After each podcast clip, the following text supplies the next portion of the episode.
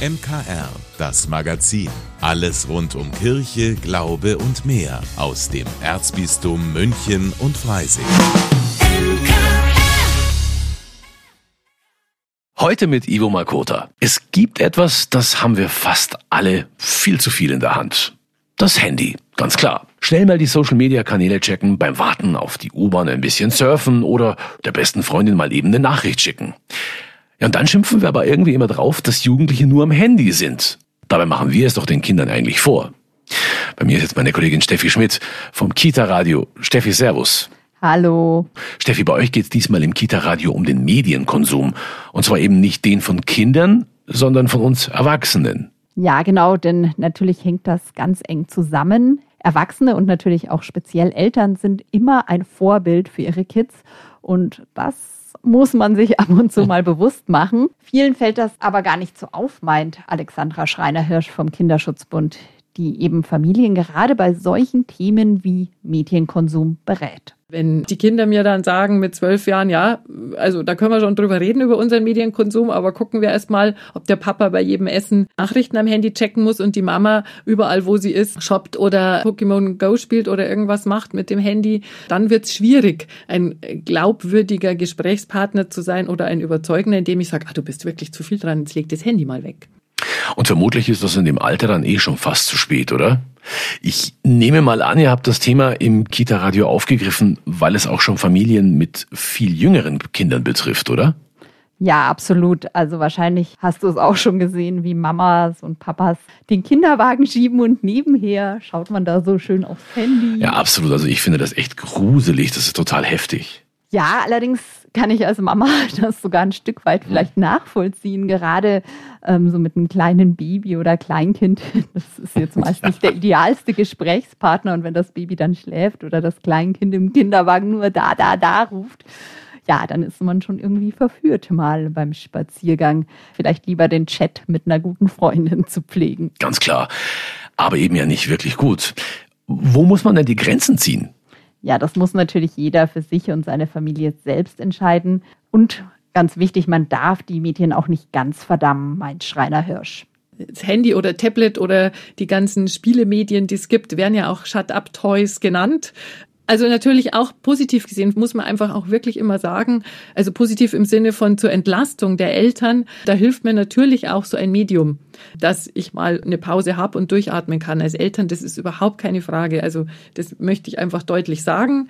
Allerdings eben nicht immer und man sollte eben klare Regeln haben und zwar für Eltern und für Kinder. Vielen Dank, liebe Steffi. Ja, und mehr zur Mediennutzung in der Familie gibt's heute Abend nach dem Gottesdienst im Kita-Radio hier bei uns im MKR und natürlich jederzeit als Podcast.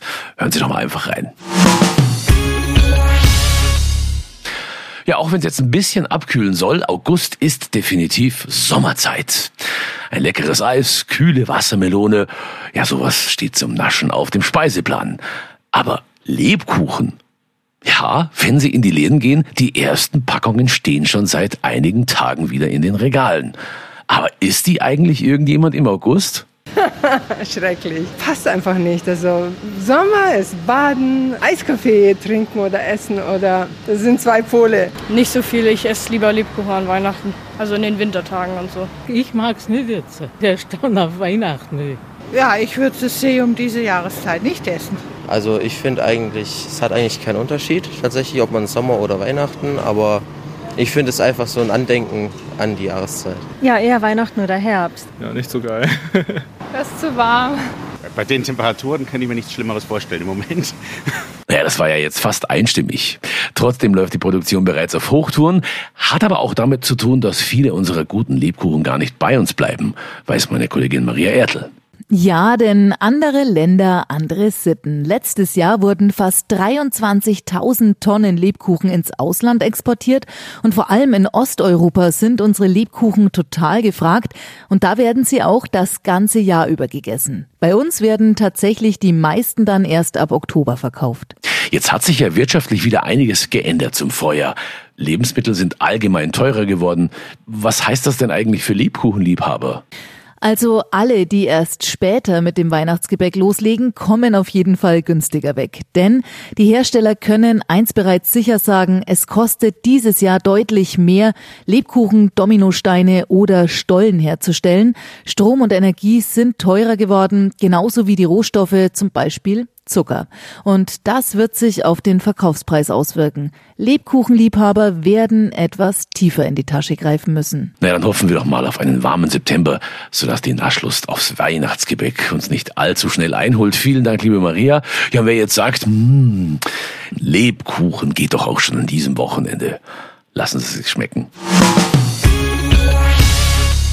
Seit eineinhalb Jahren herrscht jetzt Angriffskrieg auf die Ukraine. Die Menschen, die aus dieser Region zu uns geflohen sind, verfolgen die Geschehnisse bestimmt detailliert. Viele von ihnen sind hier nach wie vor in staatlichen Flüchtlingsunterkünften oder bei Angehörigen untergekommen. Einige leben aber auch schon in ihren eigenen Wohnungen. Für Mütter mit Kindern hat das das Projekt Clara möglich gemacht. Meine Kollegin Magdalena Rössert weiß mehr. Neun eineinhalb Zimmer Apartments in der Clara Straße in München umfasst das Projekt Clara. Derzeit wohnen dort neun Frauen mit je einem Kind.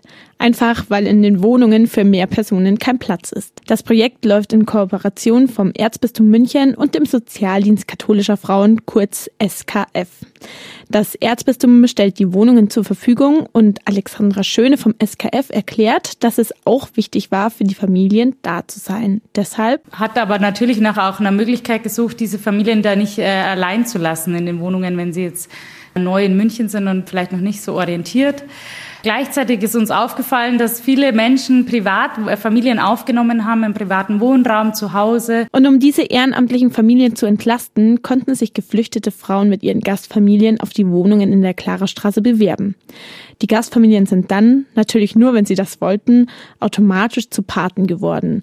So war es auch bei Alexandra Schöne. Ich finde, wenn man eine Familie oder eine Mutter mit Kind aufgenommen hat, dann kann man nicht nach zwei Wochen sagen, die gebe ich jetzt wieder her und es ist mir total egal, was mit denen passiert. Also man hat dann irgendwie so eine Grundverantwortung. Und es kommen ja auch ganz viele Fragen. Ähm, und wir sind ähm, einfach dafür da, wenn Alltagsfragen sind, wenn Alltagsprobleme sind, egal ob mit der Bank oder mit der Schule. Gleichzeitig war es für die ukrainische Familie sehr wichtig, in eigene vier Wände zu ziehen. Alexandra Schöne berichtet, wie sehr das der Mutter, die sie begleitet, gut getan hat. Sie ist einfach ein bisschen runtergekommen äh, im positiven Sinne, einfach gedanklich, weil sie kann einfach eine Tür hinter sich schließen. Sie hat jetzt einfach mit ihrer Tochter eine eigene Wohnung, wo sie weiß, da kann kein Fremder reinkommen. Ich glaube, das ist ganz wichtig. Und sie sagt selber auch, dass seitdem, so ein, zwei Monate nachher, seitdem ist wirklich so, dass dass es ihr besser geht und das ist für uns einfach total wichtig. Der Sozialdienst katholischer Frauen begleitet das Projekt zum Beispiel mit Kontaktangeboten. Susanne Palmberger findet das Projekt klarer gelungen. Ich finde es ganz wichtig, weil irgendwie beide Seiten so schön entlastet werden und trotzdem das, was entstanden war, ist, was die Paten sozusagen vorher schon gegeben haben, äh, wird dann nochmal anders gewertschätzt und wahrgenommen. Und klar, den Familien tut es auch wahnsinnig gut, eigenen Wohnraum zu haben, ihren, ihren Ort zu haben, irgendwie anzukommen, runterzukommen von von der Flucht, von dem, was sie äh, erlitten haben. Und gleichzeitig ist trotzdem jemand da, der sagt, so sieht es in München aus, das zeige ich dir, das machen wir zusammen. Natürlich, die Nachfrage war bei nur neun Wohnungen größer als das Angebot. Aber immerhin, kleine Familien haben ein Zuhause gefunden. Ja, das letzte Augustwochenende steht vor der Tür und mit diesem gibt's hoffentlich jede Menge Spaß und viele Unternehmungen. Falls Sie jetzt noch die eine oder andere Idee oder vielleicht Inspiration brauchen, Jetzt die Freizeittipps im MKR. Münchner Kirchenradio Veranstaltungstipps. Hallo zusammen, ich bin Magdalena Rössert und habe heute drei diesmal sehr unterschiedliche Tipps für Unternehmungen für Sie dabei. Für alle Schnäppchenjäger ist bestimmt der erste Münchner Stammstreckenflohmarkt was. Zwischen Ostbahnhof und Pasing bauen die Anwohner Stände auf und bieten die ein oder anderen Schätze an. Wo es Stände gibt, können Sie auf der Website der Hoflohmärkte nachschauen oder einfach auf gut Glück zwischen 14 und 21 Uhr durch die Straßen schlendern.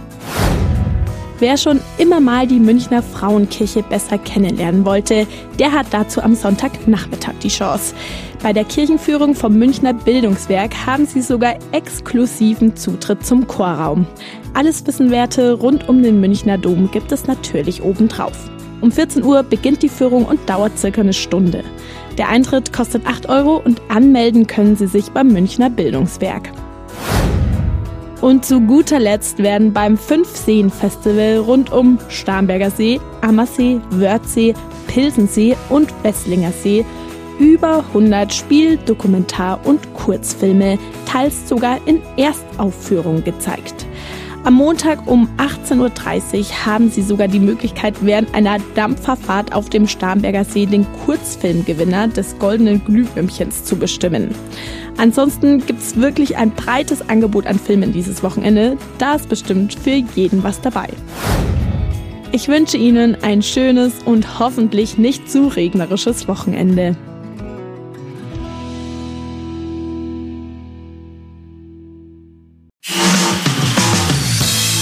Vielen Dank, dass Sie sich unseren Podcast MKR, das Magazin des Münchner Kirchenradios, angehört haben.